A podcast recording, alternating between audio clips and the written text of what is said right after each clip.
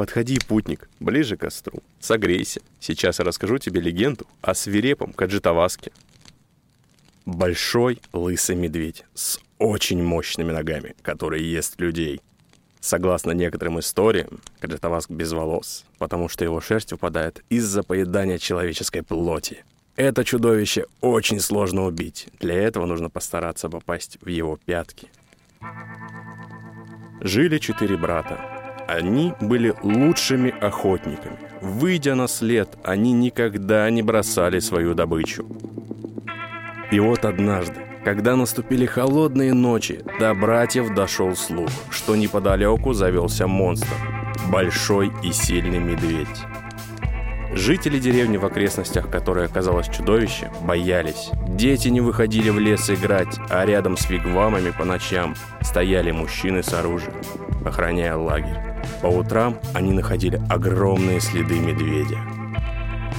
Взяв копья и призвав собаку, братья отправились на поиски монстра. Они заметили, что в лесу было тихо. Ни кролики, ни олени не издавали звуков, и даже птицы молчали. На огромной сосне они заметили следы от медвежьих лап. Самый высокий из братьев попробовал достать копьем до верхнего следа. «Это Каджитаваск, чудовище, на котором будем охотиться», — сказал первый брат. «Но что насчет его магии?» — спросил второй брат. «Если мы найдем его след, то его магия будет бессильна». Я слышал от стариков, что Каджитаваск может преследовать только того охотника, который не нашел его следа. Когда мы найдем след Каджитаваска и сами будем его преследовать, он будет от нас убегать», — ответил третий брат. «Братья, мы взяли с собой много еды. На поимку такого зверя может потребоваться очень много времени, и я уже голоден», — сказал четвертый брат, самый толстый и ленивый. Вскоре братья и их собака достигли следующей деревни, где перед ними открылось грустное зрелище. В центре деревни не горел огонь, все вигвамы были закрыты, а по деревне ходили мужчины с дубинками и копьями. Люди выглядели голодными. К охотникам вышел вождь деревни, и первый брат обратился к нему. «Дядя, мы пришли вас спасти от этого монстра. А у вас есть пища, которую мы можем съесть? И место, где мы можем отдохнуть, прежде чем начнем охотиться на этого зверя? А то я очень устал», — сказал самый толстый ленивый брат. Первый охотник улыбнулся и покачал головой. «Мой брат шутит, дядя. Для начала нам надо найти след этого медведя. «Боюсь, у вас ничего не выйдет», — сказал вождь. «Хоть мы и находим следы рядом с вигвамами каждое утро, но стоит нам пойти в их направлении, как они исчезают». Второй охотник опустился на колени и похлопал свою собаку по голове. Не волнуйся, дядя, у вас просто не было такой замечательной собаки. Это четыре глаза, и она может увидеть любые следы, даже те, которые были оставлены много дней назад. Это хорошо. Да прибудет с вами сила Творца, пожелал им вождь. Как только мы обнаружим след, мы будем преследовать медведя, пока не поймаем его, сказал третий брат. Вот почему я считаю, что нам надо сначала поесть, пожаловался четвертый брат, но его никто не послушал. Братья кивнули вождю и собрались уходить. Грустно вздохнув, толстый и ленивый брат поднял свое копье и пошел за ними. Четыре брата шли за собакой, но даже ей было очень сложно найти след. Разглядеть отпечатки было невозможно, но охотники чувствовали присутствие Каджитаваска. «Братья», — пожаловался самый ленивый и толстый охотник.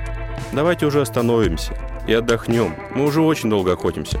Но братья не обращали на него внимания.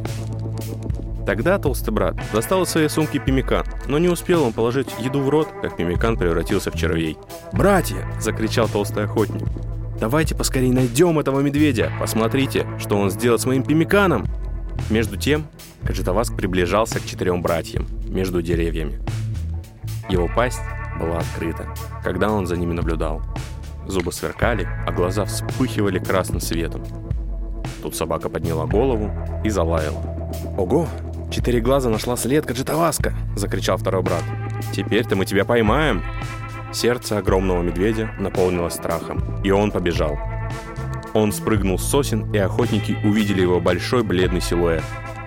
С громкими охотничьими криками они побежали за ним. Тропа вела через болото и заросли. Они бежали по холмам и долинам. Ленивый охотник устал бежать и сделал вид, что упал и подвернул лодыжку. «Братья», — позвал он, — «вам придется меня понести». Его братья выполнили просьбу. Двое несли его по очереди, а третий брат нес его копье. Это сильно замедлило их, но они не отставали от своей добычи. День сменился ночью, но охотники все еще видели впереди себя Каджитаваска. Они достигли вершины горы, и земля под ними была очень темной. Медведь устал, так же, как и братья.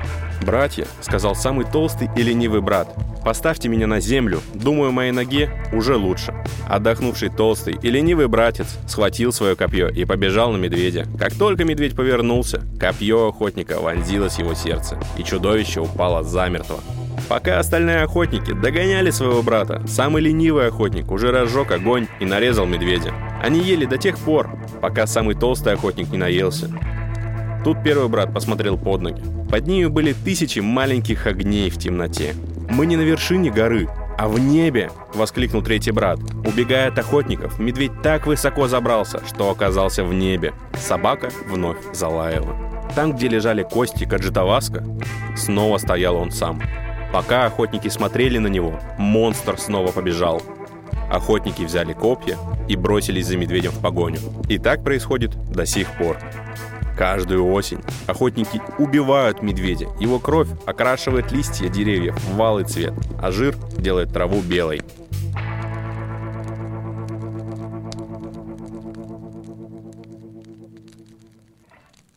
Страшилка из сборника «Ужастики Северной Америки». Составитель Иван Буханцов.